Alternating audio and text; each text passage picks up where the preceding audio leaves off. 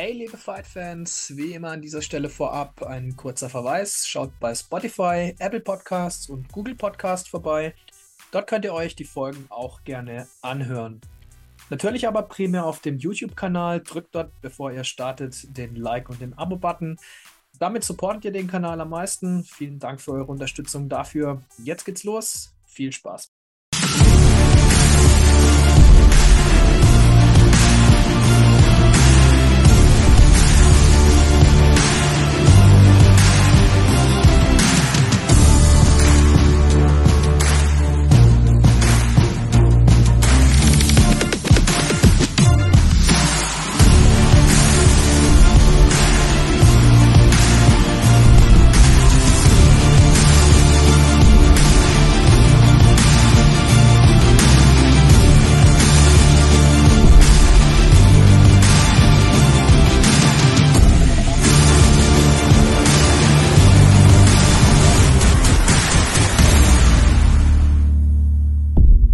Herzlich willkommen zur Folge 25 äh, bei MMA for Fans.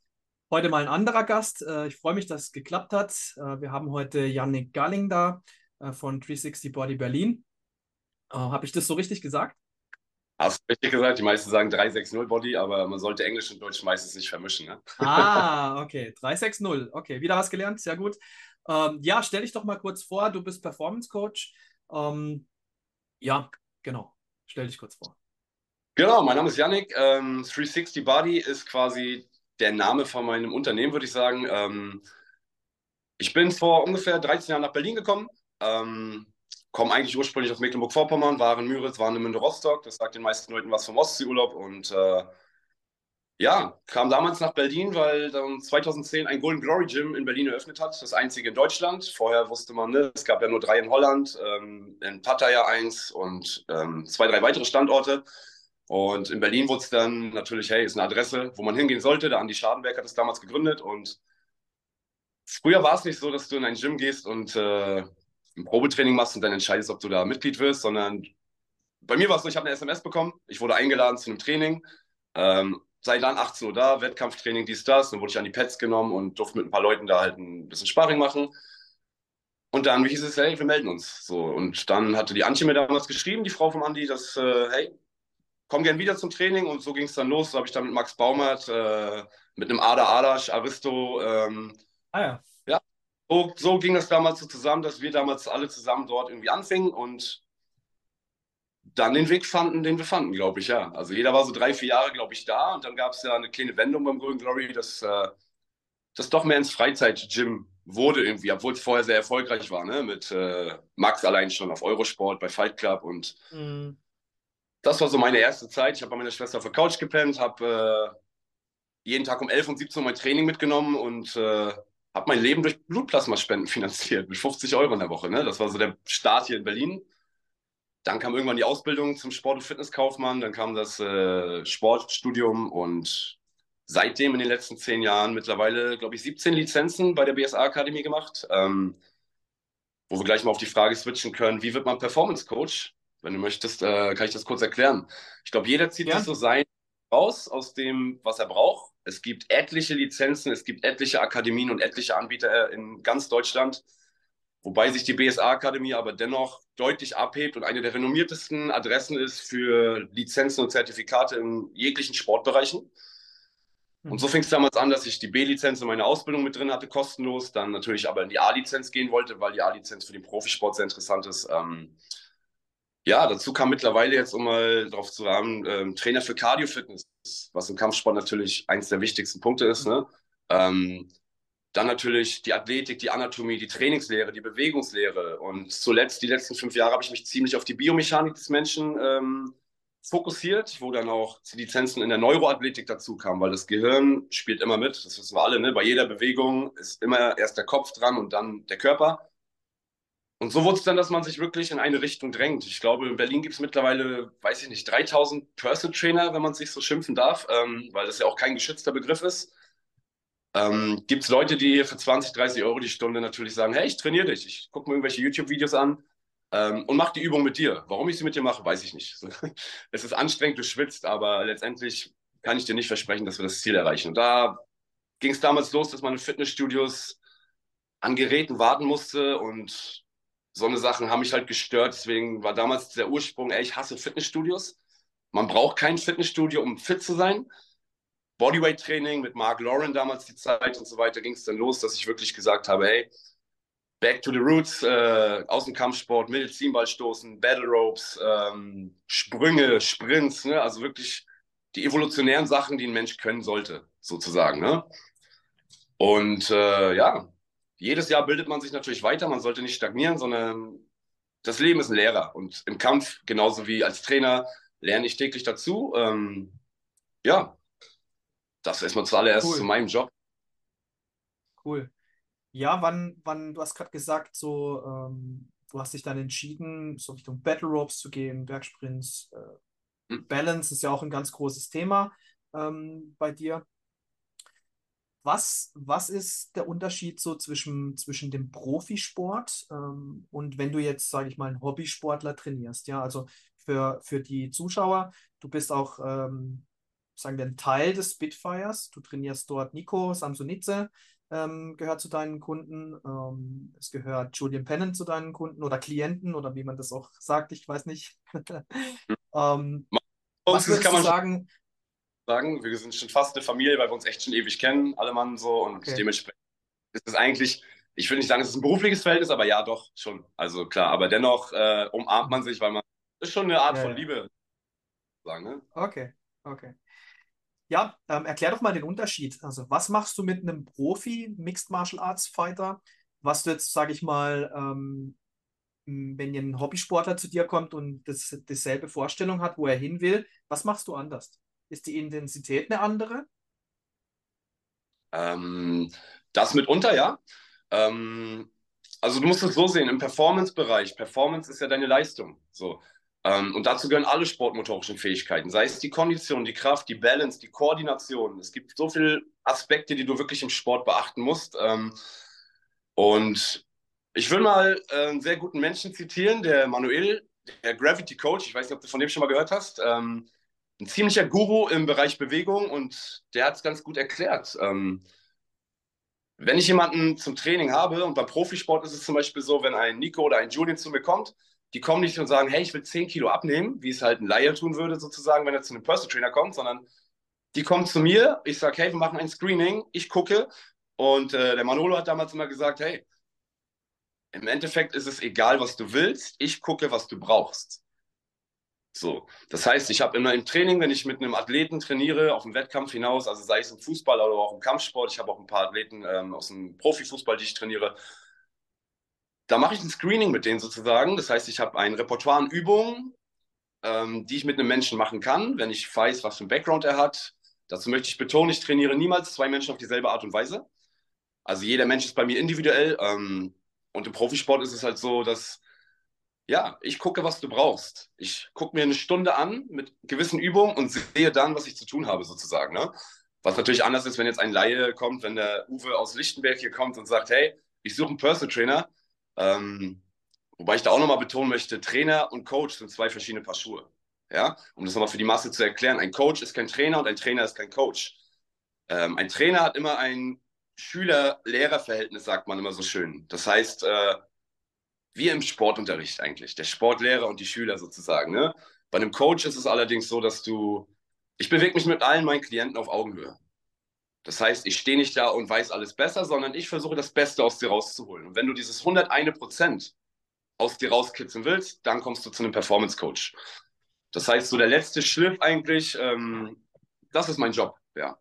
Und dazu gehört alles eigentlich, was äh, an Verletzungsrisiko, die Regenerationszeit minimieren, was jetzt äh, in der Wettkampfvorbereitung für die meisten Athleten sehr interessant ist, ähm, weil sie wirklich zweimal bis dreimal am Tag trainieren. Und wenn sie am nächsten Tag wieder auf der Matte stehen müssen, ne, wenn abends zum Beispiel Sparring im Kickboxen war und morgens um neun aber schon die nächste BJJ-Einheit ansteht, dann bleibt da nicht viel Zeit, um sich zu erholen. Und der Körper braucht die Regeneration, weil Erfolg ist immer ein Ausgleich aus Anspannung und Entspannung. Ne?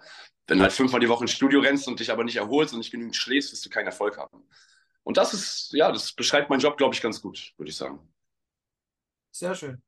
Ja, Deep Talk, hey, äh, ich habe das noch gar nicht so gesehen, ne? dass so der, auch der Unterschied zwischen Trainer und Coach, ne? Ähm, hm. Sehr interessant. auch für mich. Ähm, ich, äh, auf dem Amateurbereich, äh, wo ich mich immer bewegt habe in meiner Kampfsportlaufbahn, ähm, da gab es immer nur Trainer. Ne? Und Ja, ähm, ja, also sehr, sehr interessant. Wie ist es klar. jetzt? Ähm, ich habe jetzt ich habe jetzt einen Wettkampf. Ich bin äh, Mixed Martial Arts Pro Fighter Ne? und ich habe ein Wettkampfanliegen. Ähm, wie müssen wir uns das vorstellen? Machst du einen Plan mit den, mit deinem Athleten? Stimmst du dich auch mit den, mit den äh, Coaches, äh, sagen wir jetzt mal für Ernährung auch nebenbei ab? Oder gehst du straight in eine Richtung und sagst, ich ziehe da mein Ding durch? Ähm, es ist ganz oft, also im Spitfire ist es so, wir koordinieren uns gegenseitig so. Bei Julian in Düsseldorf war es zum Beispiel vorher so, dass ich wirklich zum Spitfire kam und mir einfach das Sparring angeguckt habe von ihm. So. Oder andere Trainingseinheiten sozusagen, damit ich sehe, hey, woran müssen wir noch arbeiten? So. Sind die Beine spritzig genug? Müssen wir noch ein bisschen die Explosivkraft machen und so weiter. Ne? Das heißt, ich fahre schon oft zu Trainings, wo ich eigentlich gar nicht sein müsste, sozusagen, weil ich das Training nicht gebe, aber einfach um zu beobachten und auch das gehört zu einem Screening dazu, dass man einen Athleten halt rundum betreut. Ne? Und das ist halt der Unterschied zum Trainer. Den Trainer buchst du eine Stunde und danach, ich will nicht sagen, er lässt dich fallen, aber du bezahlst ihn halt nur für diese Stunde. Ich kriege von meinen Athleten manchmal nachts um 0 Uhr noch Fotos, kann ich das oder das essen und äh, auch mental ganz viel. Also das sehen die meisten auch nicht. Ein Performance Coach kümmert sich nicht nur um das Physische, sondern auch äh, um das Psychische. Ne? Ähm, weil auch das zu einer Performance gehört. Wenn der Kopf nicht klar ist, dann kannst du noch so fit sein. So, wenn der Kopf nicht im Reinen ist, so und da gehört äh, Atemtechniken wie Meditation und ganz viele andere Sachen noch dazu, äh, die viele Leute manchmal ganz oft nicht sehen, die in der Vorbereitung ab, abgehen sozusagen. Ne? Okay. Ich würde interessieren, wie, viel Anteil hat jetzt das mentale Training im Verhältnis zum physischen Training?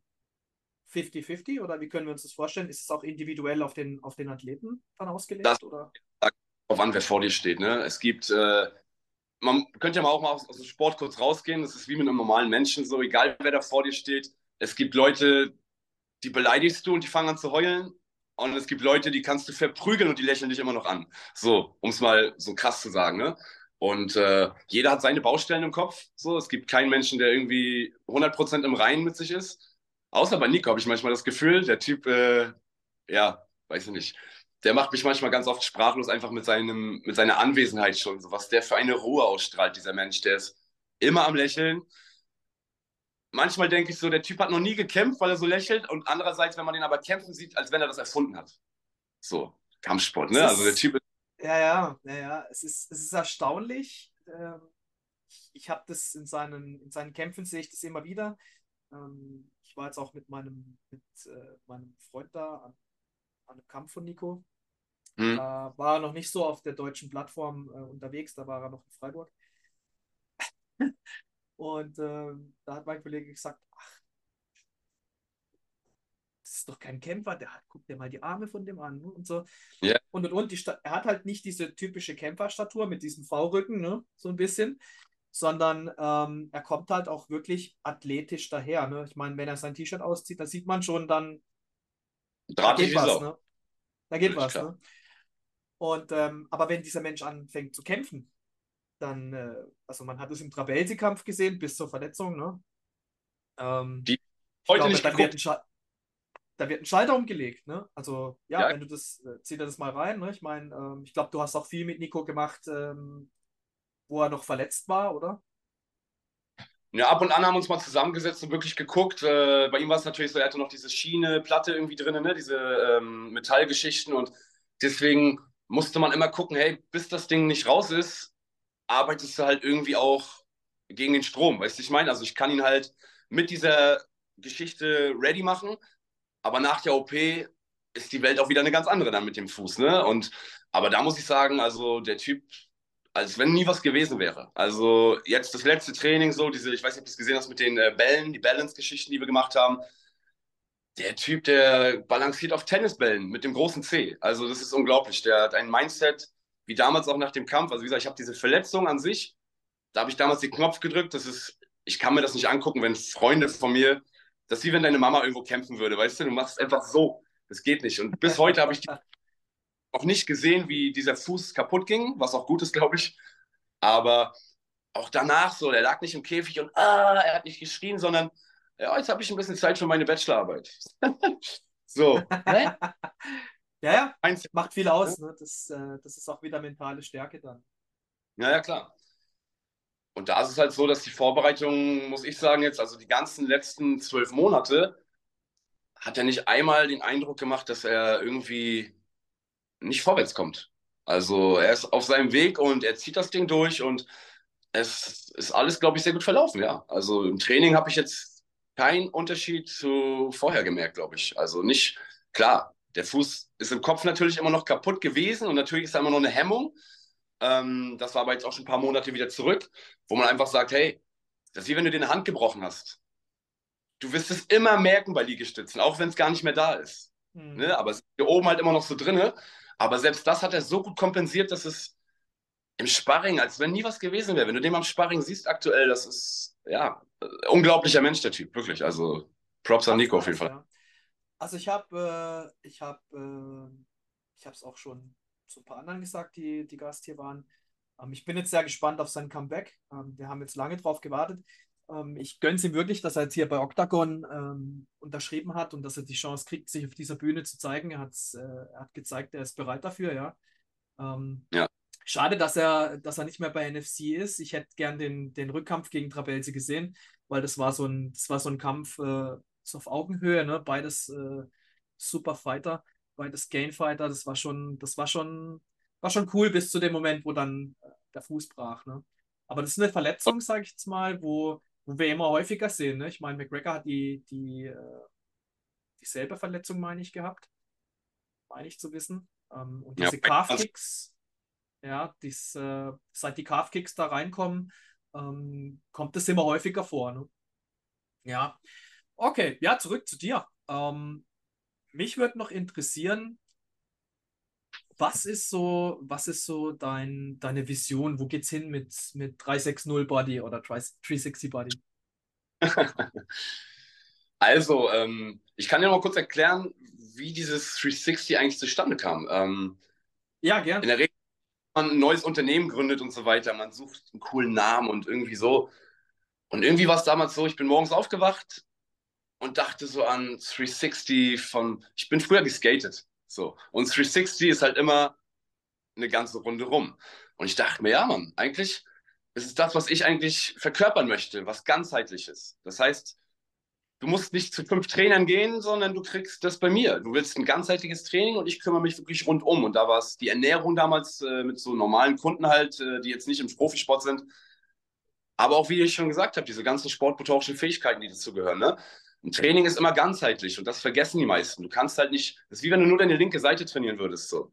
Kraft gehört zu Kondition, Kondition gehört zu Balance, Balance gehört zu Koordination. Und ohne diese ganzen Sachen, Faszien, dies, das, also es gibt, ist ein so großes Thema, dass, äh, ja, und das war damals das, äh, wo ich gesagt habe, ich möchte mich auch von der Masse abheben, weil, wie ich vorhin schon meinte, es gibt 3000 Trainer hier in dieser Stadt, ähm, wovon du wahrscheinlich, oh, ich will mich nicht so weit aus dem Fenster legen, ich möchte auch nicht so viel haten, aber 90 Prozent echt in den Müll schmeißen kannst. So 10 Prozent der Trainer hier in Berlin, da sage ich, äh, die haben Expertise, das ist gut, was die machen und da kann ich echt nochmal Props raushauen an so Karim Samuel zum Beispiel, der Movement Coach, der exzellente Arbeit macht, äh, eine Alex Hipwell, die seit Jahren schon am Start ist und eine Qualität an den Tag legt, so, wo Leute echt nur von träumen können.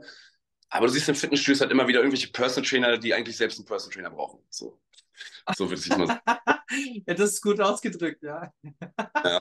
Und da. Ähm. davon möchte ich, möchte den Leuten nichts versprechen. Ähm, ich bin der Mensch, so, der sagt, hey, Actions over Words. So. Ich überzeuge mit Tatsachen und mit Resultaten und nicht mit Worten. Ich sage nicht vorher, hey, wir verlieren in fünf, fünf Wochen irgendwie deine 10 Kilo. Ich sage, nein, Digga, wir reißen uns den Arsch auf, wir schaffen das. Aber der Weg wird hart, na klar. Also ich rede nicht schön. Ne? Alles ist machbar, aber das ist deine Entscheidung, ob du die Energie da reinstecken willst oder nicht. So, du willst, du willst, du hast ein Ziel, ich zeige dir den Weg sozusagen. Ne? So kann man es eigentlich ganz gut beschreiben, denke ich. Wie viel Zeit nimmt denn so ein Coaching von einem Pro-MMA-Fighter jetzt mit der Vorbereitung, gerade mit Nico jetzt? Nico ist, glaube ich, immer ein gutes Beispiel, weil da jetzt ein Kampf anstehen. Ne? Mhm. Ähm, wie viel Zeit nimmt das so in Anspruch von deinem, äh, sage ich jetzt mal, von deiner Woche, in der Woche gesehen, auf 40 Stunden, wenn man das jetzt normal, mit einem normalen Job vergleichen würde? Kann man nicht vergleichen. Ähm, du weißt selber, eine Selbstständigkeit ist selbst und ständig ähm, und ob es jetzt Arbeitszeit ist, die ich wirklich dort vor Ort mit ihm habe oder aber auch äh, das Ganze drumherum. Und ich muss sagen, Nico ist sehr pflegeleicht. Nico kümmert sich selbst sehr gut um alles alleine. So. Mhm. Er fährt zu den Trainings, äh, wo er sagt, das brauche ich gerade, das, äh, das mache ich alleine. Da, also er ist wirklich sehr pflegeleicht. Und wir haben jetzt, ich glaube, letzte Woche oder vorletzte Woche noch eine Session gehabt, äh, wo wir uns aber mehr um die äh, Regeneration äh, gekümmert haben, weil es halt immer näher an den Wettkampf rangeht. Ne? Das heißt, äh, wir haben ein bisschen geschröpft, wir haben mit der Massagepistole ein paar Sachen gemacht, wir haben aus der Physio-Richtung noch ein paar Sachen gemacht. Das ist einfach, du weißt du selber, im Kampfsport, man ist so zusammen vorne wie ein Käfig, ne? Und man muss einfach auch mal den restlichen Körper betrachten. Und hm. äh, darum haben wir uns eigentlich jetzt gekümmert. Da war auch das Team von Octagon äh, mit einem Team von, mit Kameras dabei und so weiter. Ähm, und haben das kurz ein bisschen gefilmt, weil das letztendlich ein ganz wichtiger Part ist. So, die Regeneration, mhm. ne? Zwischen Einheiten und so eine Sachen. Ähm, aber ja, letzt, vor zwei Wochen, ein, ein, zwei Stunden in der Woche, würde ich sagen. Wenn Nico anruft und sagt, hey Janik, hast du Zeit? Dann gucke ich, wann es passt und dann treffen wir uns im Gym und machen eine Stunde. Aber er ist jetzt nicht so, dass er mich dreimal am Tag anruft und fragt und das. Der Typ kommt echt alleine klar. Der Typ ist ein Krieger. Mhm. Okay. Ja, es ist, äh, ich glaube, das hat schon ein starkes Mindset. Ne? Das schon wird ein Nico-Podcast hier heute. ja, eigentlich, äh, ich habe ihn, hab ihn auch nochmal vor seinem Kampf hier äh, bei mir. Aber ich glaube, ähm, auf deine Arbeit äh, zurückzukommen, ist er halt ein sehr gutes Beispiel, ne? weil er eigentlich alles mitbringt, ja, was du, was du eigentlich äh, verkaufst sozusagen ne? oder was du mhm. versuchst mhm. zu vermitteln. Ne? Genau. Aber du bist ja selber auch ähm, du bist jetzt niemand, der aus der theoretischen Ecke kommt. Ich meine, du bist ausgebildeter Coach oder du hast diese, äh, die theoretische Voraussetzung hast du dir geschaffen, aber du kommst auch selber aus einem, aus einem Kämpfer-Background. Du hast K1-Kämpfe gemacht, du hast MMA-Kampf gemacht oder mehrere MMA-Kämpfe. Mhm. Ähm, damit du einfach, du sagst selber, also wir haben Off-Cam das schon ein bisschen äh, beleuchtet. Ähm, ich möchte natürlich auch wissen, was steckt da dahinter. Ne? Genau, erläutert es doch mal ein bisschen, was hast du für Erfahrungen gemacht? Äh, was brauchst du jetzt äh, an Performance in einem MMA-Kampf, was du jetzt zum Beispiel einem Profifußballer nicht vermitteln würdest? Fäuste. nee, ähm, also ich muss sagen, meine Kämpfe liegen halt auch schon ein paar Jahre zurück jetzt. Ich glaube, der letzte war bei Sprawl and Brawl. Ich weiß nicht, ob du das Event noch kennst, von Lito. Der hat damals, äh, ich weiß nicht, ob fünf oder sechs Eventreihen davon gehabt. Und da habe ich halt gemerkt, so, was ich selber als Kämpfer durchgemacht habe, was ich vorher nicht gedacht hätte, ist so, wie man sich um die Kämpfer kümmert. Von der Waage bis zum Kampf. Wie wird mit dem Kampf oder mit dem Kämpfer umgegangen? Und da hat mich NFC sehr beeindruckt. Also, wow, die haben Leute, die machen dir, die, die tapen dir die Hände, die machen alles. Du musst gar nicht selber denken, so als Kämpfer. Und das ist eigentlich das, was ein Kämpfer braucht. So.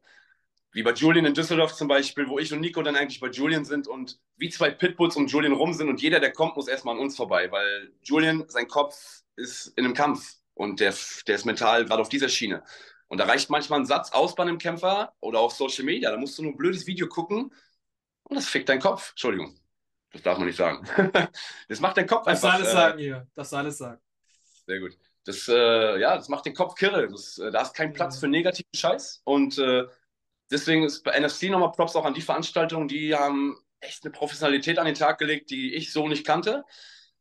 Bei Sprawl Brawl war es damals so, dass noch so Schaumstoffsachen mit Kabelbindern am Käfig, so damit wirklich sich niemand irgendwo am Metall stößt und so eine Sache, ne? Was da aber normal war.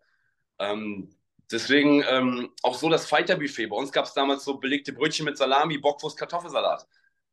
Das würde ich einem Kämpfer von einem Kampf niemals antun. So, aber früher war es heute vorbei. Ja. Mein Gott, ja. es hat sich auch seit damals, ich weiß jetzt nicht, wie lange das her ist, aber man hat ja auch gerade mit Wettkampfvorbereitung und Ernährung viel dazugelernt, ja.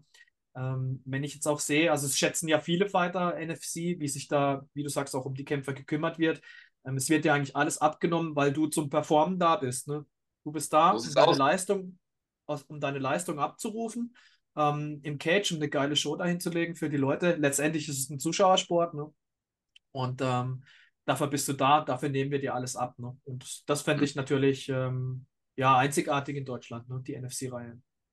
Mhm, und einfach auch diesen Weg mal mitzugehen, auch jetzt gerade aktuell die Kämpfer zu begleiten, also wirklich mal fünf Tage raus zu sein aus meinem Job hier in Berlin, ne? dass ich wirklich sage, ich kann hier keine Coachings annehmen. So, ich fahre Mittwoch, Donnerstag fahre ich dann nach, ich nehme Düsseldorf gerne als Beispiel, weil das war ähm, ein ziemlich cooles Wochenende dort. Ähm, das ja eine sechsstündige Autofahrt, dann äh, aber einfach durchgehend am Start zu sein und alles mitzubekommen, wie Media Day, Fotos und so, das auch NFC krass online-Auftritt mäßig macht, was die mit Videos an Qualität an den Tag legen, so alle diese Sachen mal mitzukriegen, was ein Kämpfer vorher eigentlich alles durchmachen muss, bevor er wirklich dann den Gong hört und das zeigt, wofür er eigentlich da ist. Ähm, das sehen die meisten Leute nicht. Die meisten Leute denken, du fährst dahin, machst deinen Kampf, sowas früher, so sowas bei uns dass ich um 12 Uhr mit dem Taxi zur Waage gefahren bin, völlig dehydriert, weil ich gerade vorher noch eine halbe Stunde mit dem Schwitzanzug über die Modersohnbrücke gelaufen bin. Ähm, dann kam ich da an und mein Gegner kam einfach nicht.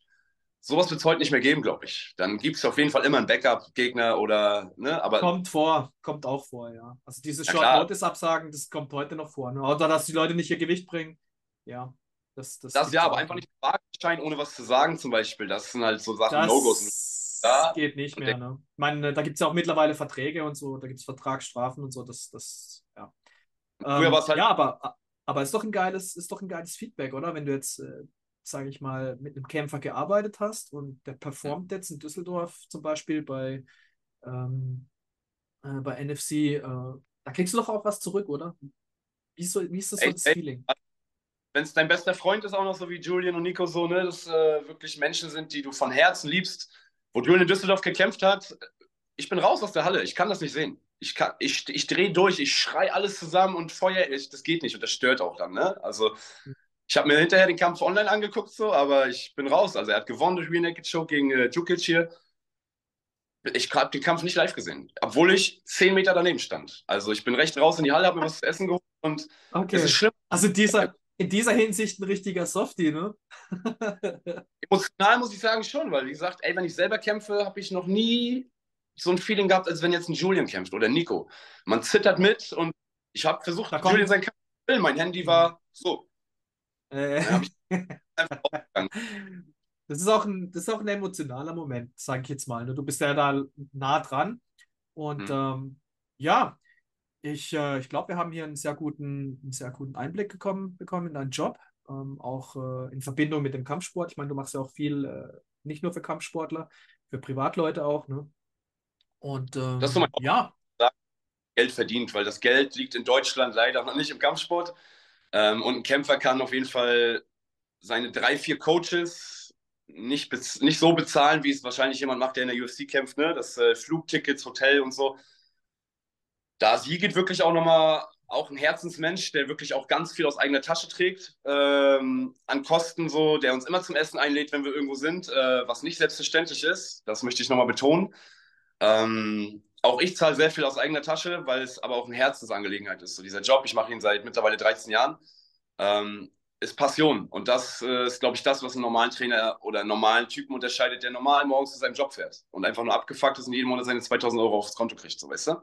Und die normalen Menschen, die ich hier, normale Menschen, das klingt immer so, also normale Freizeitsportler, die sagen, hey, ich möchte Kickboxen, MMA oder Athletik irgendwas verbessern oder was lernen, das ist so mein Hauptberufsfeld, würde ich sagen. Und gerade in dieser Richtung es hat sich sehr spezialisiert auf die Frauenwelt, würde ich sagen, weil es ist mir echt eine Herzensangelegenheit geworden, dass man gerade in Berlin, ich weiß nicht, wie oft du schon hier warst oder was du hier so mitbekommst, aber als Frau hier nachts durch die Straßen zu gehen, ist nicht so schön. Ähm, mhm. Es sind sehr viele böse Sachen, gerade so Sachen Cotti und so, ne, Cottbusser Tor und so eine Sachen.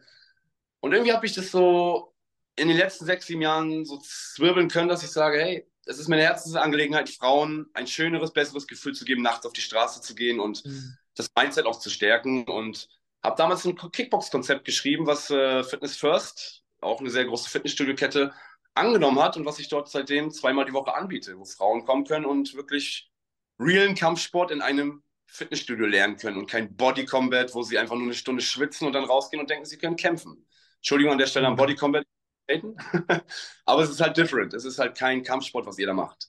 Und das äh, versuche ich irgendwie gerade zu ändern, dass lernt vernünftigen Kampfsport, weil das ist die beste Selbstverteidigung. Wenn das hier oben drin ist, wenn du eine Sache tausendmal geübt hast, dann ist es ein Reflex. Dann kommt es automatisch und äh, du musst nicht nachdenken. Du brauchst dein Pfefferspray in der Tasche nicht, weil das hast du eh nicht in der Hand, wenn es soweit ist. Ähm, ich habe damals mal ich weiß nicht, wer das damals im Social Media rausgehauen hat, ähm, einfach mal eine Frage gestellt, was würden die Frauen tun, wenn es 24 Stunden lang keine Männer gäbe? Und Manuel, mein Lieber, ich sagte, diese Antworten, die da kamen, die bringen dich zum Heulen. Das, ich schäme mich für die halbe Männerwelt. Das ist äh, traurig, dass einfach gesagt wurde, hey, ich würde einfach mal nachts spazieren gehen, ich würde mal am Strand schlafen, ich würde anziehen, was ich möchte. Und das hat mir sehr zu denken gegeben. Und das ist eigentlich, ich würde sagen, meine eigentliche Mission, ähm, dass eine Frau durch die Straßen rennt, selbstbewusst äh, und sich verteidigen kann, wenn sie in Gefahr ist, ja.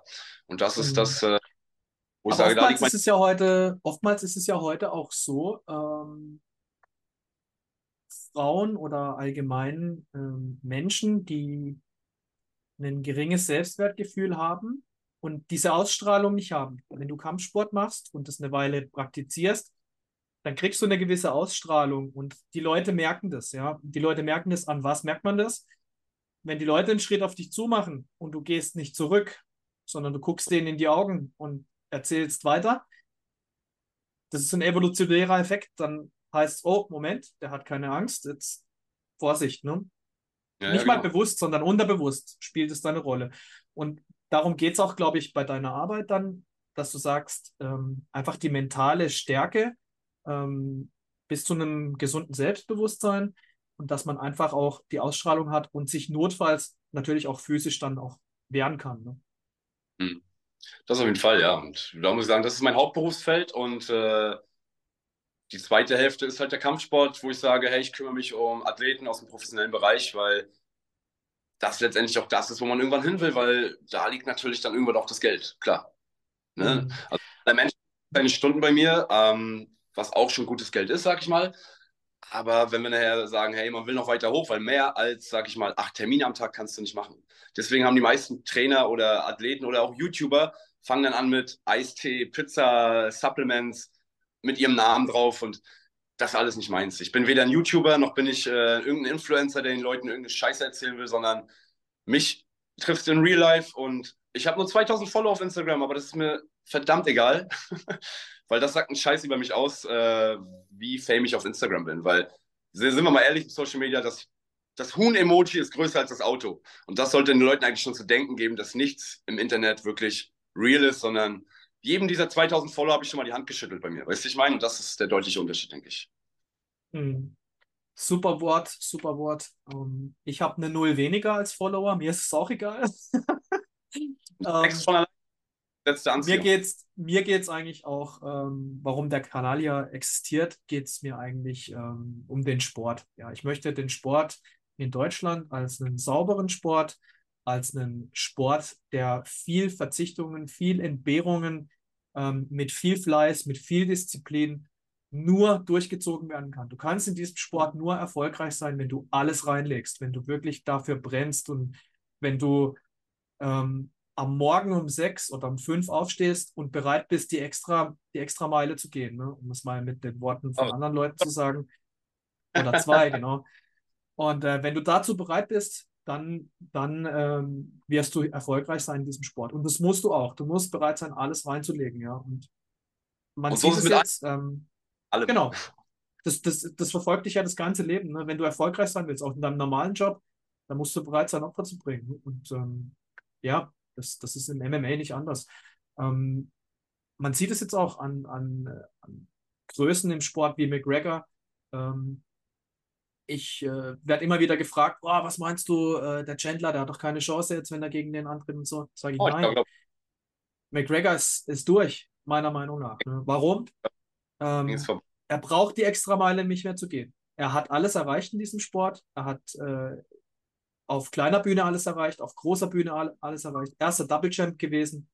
Ähm, warum sollte er noch am Morgen, äh, sage ich jetzt mal, die, äh, ja, der Hunger ist weg, Diszi ne? Also das, die, die Disziplin äh, spüren, die extra Meile zu gehen. Genau, wie du sagst, der Hunger ist weg.